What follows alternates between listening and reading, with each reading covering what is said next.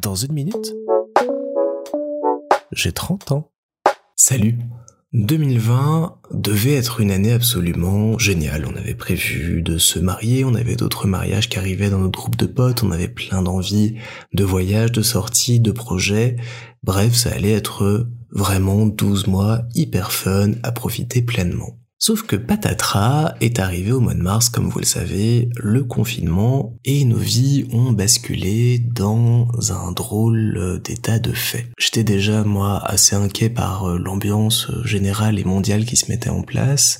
d'autant plus par le fait euh, qu'Isa, faisant ses stages dans des cabinets médicaux de médecine générale à ce moment-là, était en contact avec des patients euh, ayant le Covid, et ne sachant pas tout à fait ce que provoquait cette maladie, j'étais très inquiet pour sa santé et pour son bien-être. Puis euh, le reste de l'année a été vraiment coupé à partir de ce moment-là. On n'a plus pu sortir, on n'a plus pu envisager nos projets, on a dû reporter le mariage.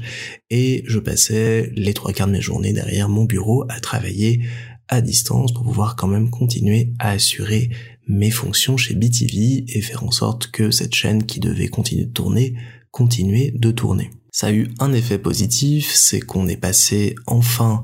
du papier au numérique chez BTV. On a pu changer tout ça en quelques jours à cause du Covid et euh, c'est vraiment vraiment pour un mieux.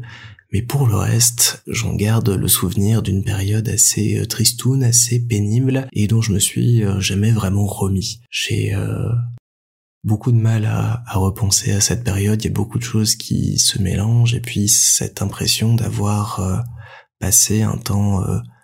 assez isolé du reste du monde, assez seul, et qu'il a fallu un petit peu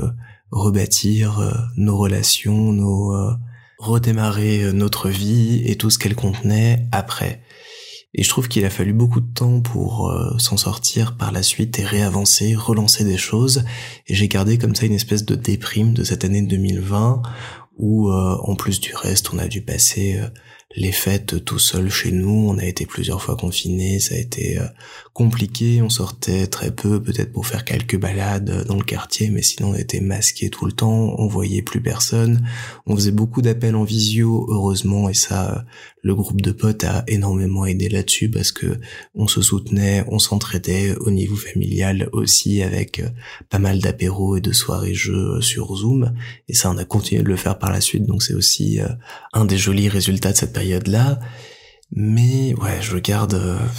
je garde de l'année 2020 un euh, souvenir très euh, très triste et dont j'ai du mal à me remettre. Et cette période, elle a été révélatrice du fait qu'il fallait que je change. J'ai vraiment pris conscience à ce moment-là que je travaillais et que je vivais par période de trois ans dans mes projets et dans mes hobbies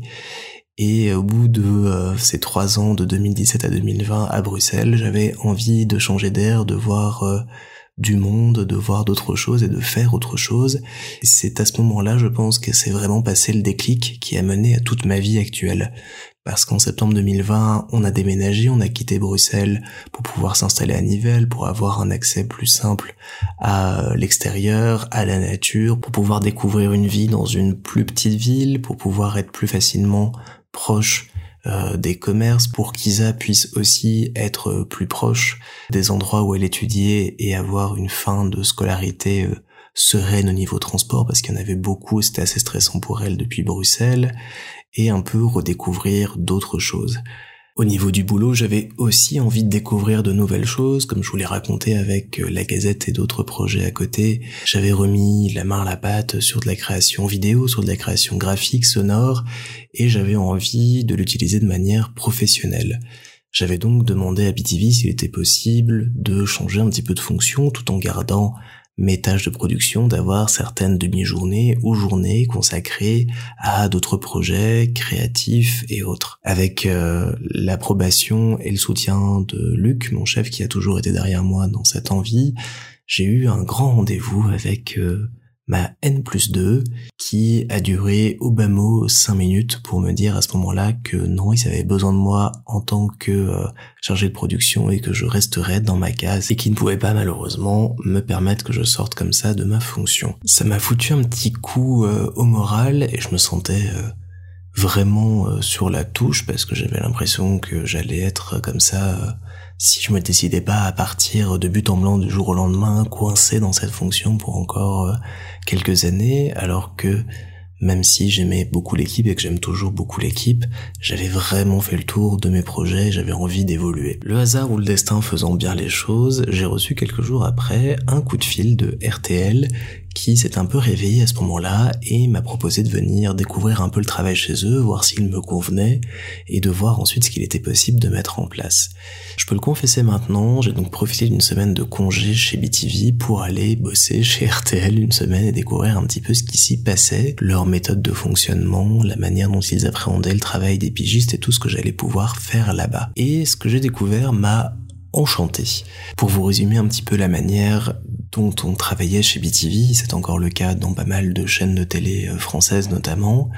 au niveau des bandes annonces, plusieurs personnes travaillaient successivement. On avait d'abord un monteur qui recevait le film, qui allait le regarder, monter une bande annonce, puis ce montage était fourni d'une part à une rédactrice ou un rédacteur qui allait écrire le texte qui allait accompagner en voix off la bande annonce, tandis que la bande annonce passait aussi entre les mains d'un ingénieur du son pour pouvoir la mixer. On couplait ensuite, grâce à un comédien de doublage ou une voix off, le texte écrit par la rédactrice ou le rédacteur sur le montage, et enfin c'était un monteur habilleur qui finalisait avec les éléments graphiques, la voix, l'image, l'ensemble du produit pour qu'il soit ensuite validé par les équipes de production et mis à l'antenne. Ça c'était un peu le déroulement classique et je connaissais ça depuis euh, toujours, depuis que j'avais commencé à travailler dans le milieu de la bande-annonce. Et quand je suis arrivé chez RTL, j'ai découvert qu'ils avaient, pour des régions budgétaires mais aussi pratiques, réduit l'ensemble de ces étapes à une personne qui visionne son film, fait son montage, écrit son texte, enregistre sa voix,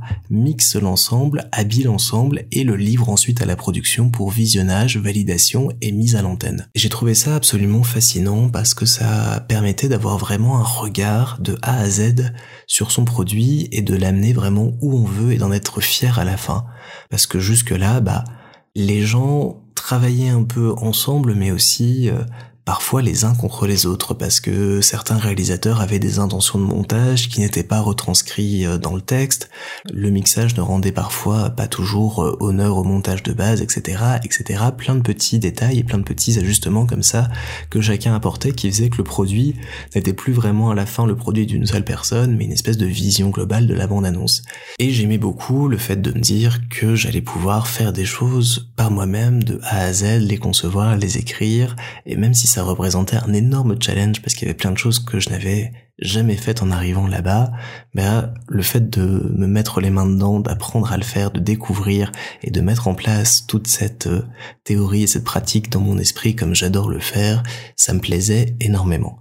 C'est donc à partir de cette semaine de vacances travail que j'ai annoncé à BTV que j'allais les quitter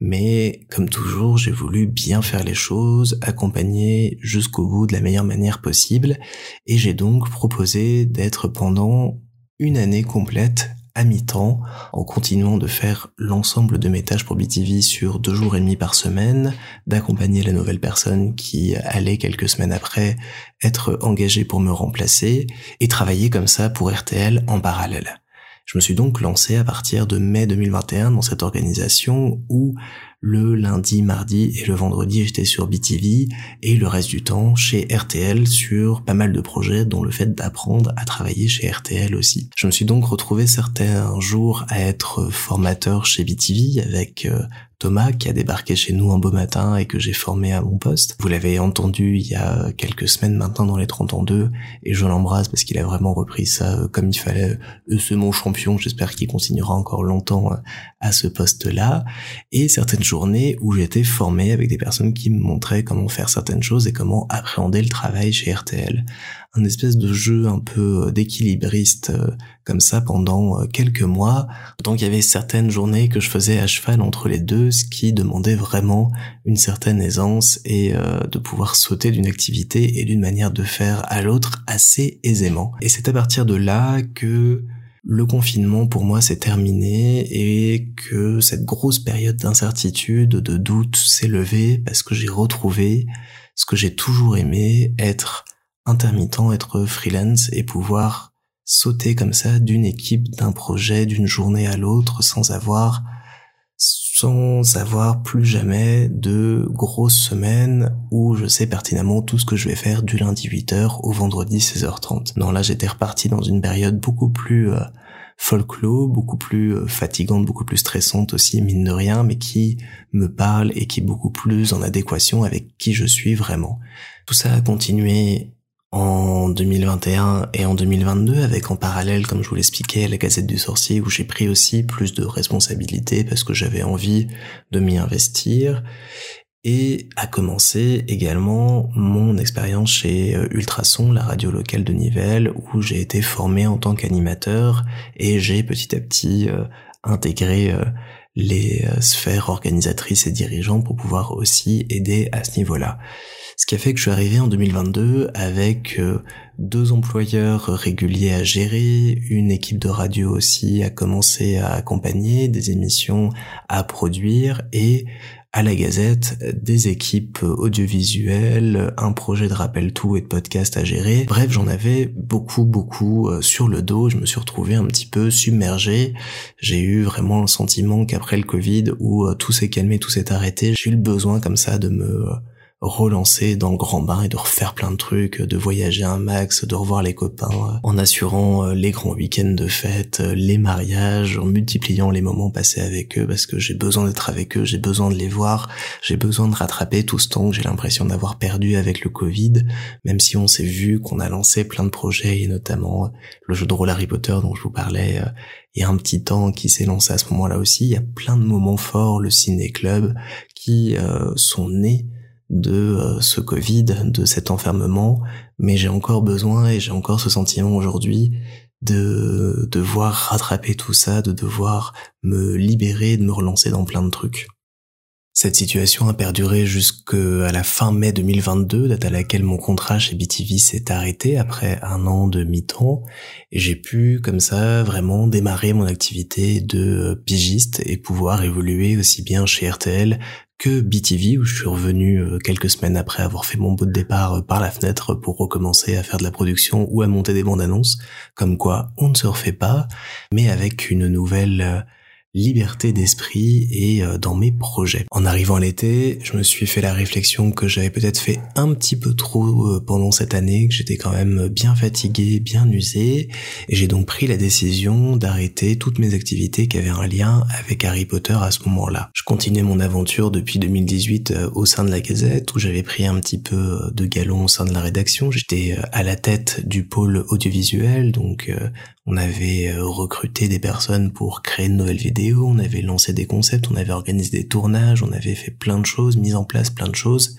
Et ça m'ajoutait beaucoup de charge mentale, de projets à suivre, de personnes à relancer, bref, tout ce que je faisais déjà dans ma vie professionnelle, mais dans un milieu associatif. J'en garde néanmoins de très bons souvenirs parce qu'il y a eu de très très beaux projets qu'on a pu euh, lancé euh, grâce à ça et ça m'a vraiment servi de tremplin pour des projets pro par la suite. Donc euh, l'un dans l'autre, les choses de ce point de vue-là, en tout cas, se sont euh, alimentées et ont mené à du méga positif derrière. Je me souviens notamment d'un super concept dont il n'y a eu malheureusement qu'un seul épisode qui s'appelait Nom d'une chouette qu'on a lancé avec Isa où on décryptait euh, des théories sur le monde d'Harry Potter avec tout un principe de petites euh, marionnettes animées où j'avais passé beaucoup de temps à apprendre des tutos et autres euh, comment fabriquer et mettre tout ça en place qui avait été très formateur et j'adore toujours autant le résultat final de ce projet qui est un des plus chouettes, en plus du rappel tout que j'ai pu faire à la Gazette, mais il y en a eu plein, il y a eu des reportages, il y a eu des grands moments, des soirées et autres que j'ai aidé à organiser, et tout cet aspect euh, projet m'a énormément plu et reste dans ma mémoire et, dans mon cœur vis-à-vis de ça. Ce qui m'a fait quitter la Gazette, ça vient d'une part du fait que, au fur et à mesure du temps, le monde Harry Potter et l'actualité Harry Potter pour moi devenaient très redondantes. On ne parlait plus que des nouveaux produits dérivés, euh, des nouveaux parcs d'attractions, des nouvelles éditions des livres, bref, que des trucs très marketing, très portés sur le consumérisme. Et euh, en tant que fan, j'avais plus envie de parler de ça me manquait un petit peu cet aspect magie, partage de la magie, partage d'un monde et d'une vision un peu enfantine de l'univers d'Harry Potter que j'avais à Poudlard 12 et que je n'avais plus à la Gazette et dans les deux trois projets où j'étais en parallèle qui en traitaient également. Et ça faisait des mois et des mois que je me faisais cette réflexion. J'étais un peu euh, déçu dans le rappel tout de parler beaucoup beaucoup euh, et seulement que de produits comme ça euh, dérivés marketing. Et ça a été un soulagement d'arrêter parce que j'étais en train de me dégoûter de cet univers-là que j'aime profondément et que j'aimais quand même profondément à cette époque-là. Et puis mine de rien, le fonctionnement associatif crée pas mal de tensions, de problèmes, surtout dans des euh, organisations à distance comme ça qui font qu'au bout d'un moment, on est quand même très fatigué de l'ego de certains et de certaines et qu'on a envie de tourner la page pour ne plus se prendre la tête pour des problèmes qui ne nous concernent pas et qui se passent quand même bien loin de chez nous. En parallèle, je voulais découvrir un petit peu plus le monde du jeu de rôle, ce que je continue à faire aujourd'hui, et j'avais rejoint l'équipe de production de l'actuel Play Les Dés dont Mel, que vous avez entendu euh, été, euh, faisait partie en tant que joueuse et incarnant un personnage. Et moi j'y suis allé pour m'occuper de tout ce qui était euh, montage, podcast et euh, création visuelle autour de l'univers. Et ça a été deux ans d'expérience assez intense parce qu'il fallait récupérer quatre heures d'enregistrement et en faire très rapidement des épisodes d'une heure, d'une heure et demie. Donc ça m'a aussi appris à dérocher rapidement, à mettre en place des projets rapidement, ce qui m'aide toujours aujourd'hui pour le boulot, à travailler sur comment est-ce qu'on habille un podcast, comment est-ce qu'on habille euh, une vidéo comme ça, avoir des notions de réalisation aussi par moment, et puis à mettre en place des projets plus graphiques. J'avais notamment réalisé tout euh, le générique de la saison 2, et c'était aussi une expérience très agréable, très formatrice, dont je garde de très bons souvenirs, mais que j'ai dû arrêter par manque de temps et pour pas non plus être écrouler sous les projets et pouvoir, comme je le souhaitais à ce moment-là, retrouver un petit peu de temps pour moi et pour mes projets perso. Et c'est comme ça que l'été 2022 s'est terminé et qu'à la rentrée 2023, j'ai décidé de prendre tous les jours place devant ce micro pour vous raconter ma vie et à travers cette année arriver à ce moment précis où nous avons effectué le tour du cadran et le tour de 30 ans d'existence. À me réécouter, j'ai quand même l'impression que toutes ces années-là sont un peu mélangées, confuses. Je pense que c'est un reste du Covid. Je pense que euh, c'est aussi le fait que ces années-là, elles sont encore très proches de moi, dans ma vie, dans mon cœur, et que j'ai pas eu le temps de prendre assez de recul, de les analyser pleinement pour pouvoir en tirer euh, l'essentiel, les souvenirs, les événements marquants d'une ou l'autre, et que tout reste un petit peu euh, comme ça, dans une espèce de gros bouillon euh, chaotique dont j'essaye de tirer quelques fils, mais c'est assez compliqué. Je suis désolé si c'est un peu euh, chaotique aussi à l'écoute. Je pense qu'il est temps d'arrêter là, du coup, ces épisodes euh, rétrospectifs. J'essaie de retracer ma vie de la manière la plus honnête, ou en tout cas la plus transparente possible. Il y a certainement des choses, je le sais, dont j'ai pas parlé parce qu'elles étaient trop dures à évoquer ou qu'elles n'avaient pas leur place ici ou que simplement elles se sont perdues dans euh, les affres de ma mémoire. Je retiens juste que je parle beaucoup des projets, beaucoup du boulot. Ça semble être un des fondamentaux chez moi de faire euh, plein de choses, d'avoir une vie très remplie, de pas passer à côté euh, de projets, de moments comme ça professionnels et qui me construisent d'un point de vue artistique aussi.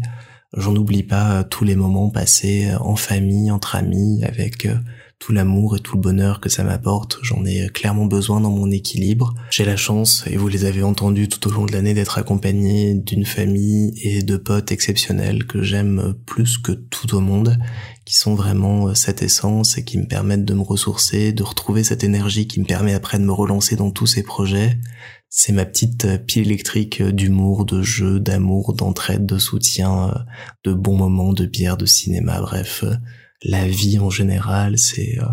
ma famille, c'est celle que j'ai rejointe, c'est celle que j'ai construite et c'est celle qui me porte comme ça chaque jour. Et je me dis que cette vie, elle est déjà euh, bien remplie. Je suis content de tout ce que j'ai vécu, de tout ce que j'ai traversé. Ça m'a forgé, ça m'a éduqué, ça m'a apporté énormément et énormément de choses, que ce soit dans mes études, en ligne, dans les différents projets euh, professionnels, associatifs, amicaux que j'ai pu mettre en place, dans tous ces voyages, dans tous ces moments. Bref, c'était euh, ma vie, tout ce qu'elle est, tout ce qu'elle aurait pu être, tout ce qu'elle a été, tout ce qu'elle sera. Et j'ai été très heureux de la partager dans tous ces épisodes avec vous. Ça m'a montré combien je l'aime, combien j'y suis attaché, combien j'aime tout ce que je fais, combien j'aime ses projets, combien j'aime mes copains, combien j'aime ma famille. Et euh, qu'il me reste encore beaucoup de choses à accomplir, à réaliser. Et que j'ai hâte de voir tout ce que cette vie euh, me réserve, tout ce que les prochaines années vont m'apporter en rencontres, en euh, projets, en défis à relever, en nouvelles situations, en nouvelles rencontres, aux nouvelles personnes qui vont aussi y faire leur place et voir comment tout le groupe qu'on forme, cette amas de personnalité, de d'amour et de joie va évoluer et grandir ensemble. S'il fallait en retirer qu'une seule chose de tout ça, c'est qu'il faut toujours oser, faut toujours tenter, faut toujours se planter. La vie, elle est faite euh, de haut, de bas, et euh, qu'il faut apprendre, qu'il faut découvrir, qu'il faut tester, et que au grand jamais, il faut s'enfermer dans des choses qui ne nous conviennent pas, il faut s'exprimer, il faut dire quand ça va, il faut dire quand ça va pas, il faut dire quand on aime, il faut dire quand on n'aime pas, et il faut euh, être fier, être heureux de ce qu'on fait, être fier et heureux d'avoir les gens qu'on a autour de nous, choisir les bonnes personnes pour qu'elles soient autour de nous, et euh, prendre chaque expérience de la vie pour ce qu'elle est, un petit pas de plus pour faire mieux, demain et regarder euh, le soleil se lever sur un plus bel et grand avenir. Aimez-vous, soyez là pour les autres et putain, vivez, vivez à fond.